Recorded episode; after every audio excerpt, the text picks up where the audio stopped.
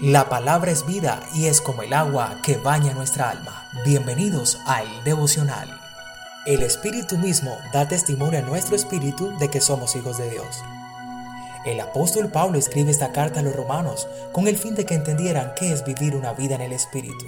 Cuando estamos unidos al Espíritu Santo Divino de Dios, Él da testimonio de que somos hijos de luz.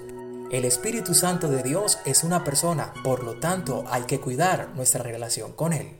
Apartándonos de todo lo que le desagrada, Él espera por ti y te anhela celosamente, pues ya no vivo yo, mas Cristo vive en mí.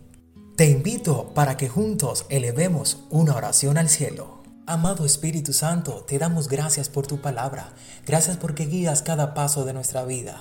Te damos gloria y te damos honra. Nos encomendamos a ti, confiando de que tú tienes especial cuidado de cada uno de nosotros. Te damos la gloria y la honra y encomendamos este día en tu presencia. Bendiciones.